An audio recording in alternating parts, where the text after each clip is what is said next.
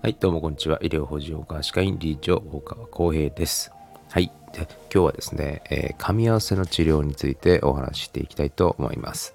えー噛み合わせの治療っていうのはですね、実はまあいろいろあるんですけども、あのーまず代表的なのはこのマウスピースっていうものだったりします。えーもちろん噛み合わせっていうものについてのお話をね、する前に、えーいろいろこう噛み合わせ調整だったりとか、えーあとはボトックス治療なんていうのもあるので、まあ、その辺も紹介していきたいと思っておりますので、よろしくお願いします。はい、まず噛み合わせっていうのはですね、まあ、上下のこの歯の当たり方ですね、えー上の顎と下の歯が互いにこう接触している状態っていうのを表します。で、この噛み合わせがですね、正しくない場合、どういうことが起きるかっていうと、えー例えば歯ぎしりによるですね、歯がこう摩耗っていうね、削れたり、あとは割れてしまったり、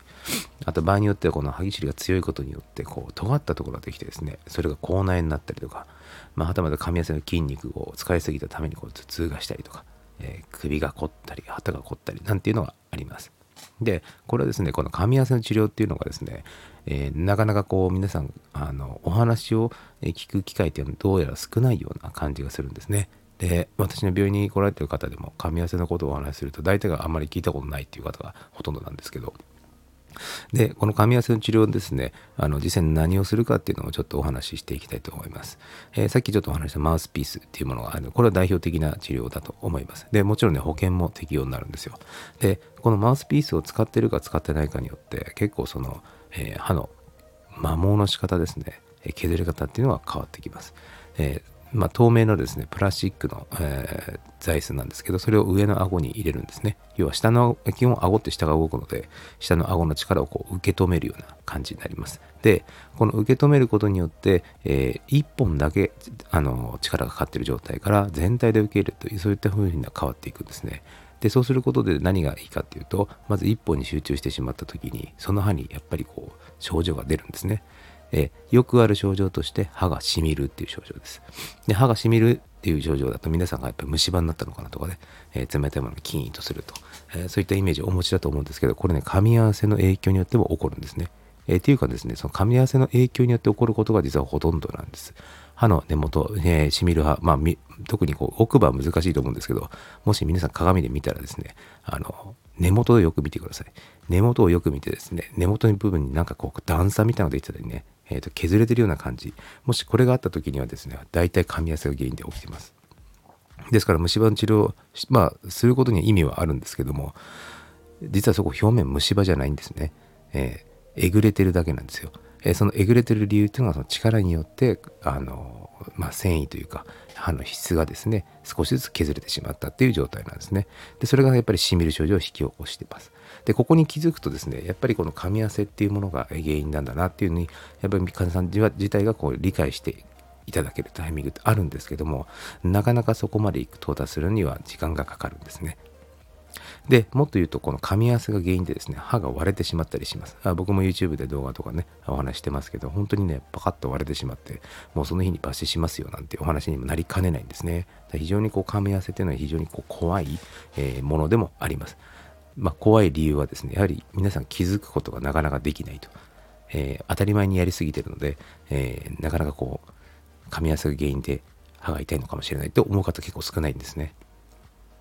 ただこの噛み合わせっていうのが自分でも気づかないし我々でもこう止めることができない、まあ、そういったこう異常ですね、えー噛み合わせの異常なのでやはり早くそれに気づくのが非常に重要かなと思います。でその最初のまあ治療の入り口としてですねマウスピースを入れるっていうの部分があるんですがこれがなかなかやっぱりこう気持ちが悪いとかね、えーつけてられないとかあそういったことがあるんです。でやっぱりお仕事中とかですねなんかつけるの難しいじゃないですか。お話しするのも、えー大変だし、えー実際口の中いっぱいになっちゃってるような気気分がして気持ちが悪いとか。なんで大体が皆さんこう寝てる時入れるっていうのがよく言われてる、えー使い方なんですけども実際日中もですね TCH で T サタッピングハビットっていうんですけどあの自然と歯が接触してグーッと噛んでたりするんですね。でこの実はマウスピースいつ入れたらいいんですか？っていう質問に対して歯を、ね、食いしばる前に入れてくださいと、えー僕は言うんですけどじゃあいつ食いしばるのか僕は分かりませんよっていう、えーこれも確かにあるんです。でもですねあのよく気づいてみるとよくこう観察してみると、まあ、自分自身をねやっぱりね噛んでたりするんですね。でそれがねまず最初です。自分がいつ食いしばってるのか。やっぱこれを見るのが非常に重要かなと思います。でやっぱりどうしてもマウスピースがね使えないえー、どうしても気持ちなくて、もしくはお仕事でもうどうにもならないよっていう風な方にはですね、あのボトックス治療っていうのをお勧めしてます。このボトックスっていうのはあの美容のね、えー、領域でも使われてますけど、この美容領域で使われるボトックスはちょっと違ってですね、まあ中身は同じなんですけど、中身は同じなんですけども、何が違うかというと、僕が使うのはその噛む筋肉に対してボトックス治療します。このボトックスっていうのはボトルネス菌っていうね、あのご存知の方もいらっしゃるかもしれないです。ボトルネス菌から抽出した成分なんです。ですから、あの菌を別に入れるわけじゃないです。うん、菌のあの毒素、毒素ですね。その毒素の仕組みです。えー、このじゃあどんな仕組みかっていうと、あの筋肉がね、このギューッと収縮するときには、あのある種電気みたいなのが走ります。まあ、電気がによって筋肉が収縮してると思ってください。で、あ食いしばり強い人はですね、こう電気が多すぎるんですね。え収縮が多すぎる。つまり筋トレをもういつもしてるような状態で筋肉がパンパンになってるような状態なんですね。でそんなことするものだから筋肉もどんどん強くなって太くなっていく。ですからこう力も強くなると、まあ、こういう悪循環に陥ってます。ですからその悪循環に陥ったところにですねこのボトックスを打ってあげる。どういうことが起きるかっていうと、まあ、ある種筋肉にこうコンセントみたいなのがあったとします。仮にね。仮にコンセントがいっぱいあってそこから電気が流れていくような状態になっているとするとそのコンセントの穴をですねこう塞いでくれるんですね。コンセントを塞がればですね、電気流れないですよね。そうすると筋肉は電気が少なくなって収縮しにくくなります。つまりギューッと力が出にくくなるんですね。で、この出にくくなった状態がしばらく続くことで筋肉って痩せていくんですよ。使わなければ筋肉って衰えますから、まあ、ある種こう寝たきりで入院して、えー、なんですかね、急に起き上がれないような状態っていうんですかね。うん、筋肉が衰えてますから、なかなか力が入んない。で、この状態を意図的に作るのがこのボトックス治療なんです。そうすると、こう筋肉が、うん、衰えたことによって力が出ないので、こう力が出なくなることによって、えー、先ほどお話してた歯が削れるとかね、頭が痛くなるとか、まあ、筋肉痛ですね。まあ、そういったこともなくなるし、歯が割れるリスクもかなり軽減できます。で、これはですね、ただ、打ったら、もう一回打ったら OK かとそうじゃないんですね。あの、もちろん体の方もですね、まあ、さっきのコンセントの話ですけど、また新たに筋肉にコンセント作ってきてですね、また電気が流れるようになっていきます。そうすると自然とまた力がぐーっと出てくるわけですね。で、これが大体4ヶ月ぐらい、6ヶ月、まあ人によりますけど、まあそうするとまた、あの、噛み合わせの痛みみたいなね、あとしみるような症状、片頭痛、まあこういうのが出てきやすくなります。ですからですね、まあ定期的に打つわけではないんですけど、まあ4ヶ月おきに打っていくっていうのが、えー、まあ理想かなと思います。でもですね、あの、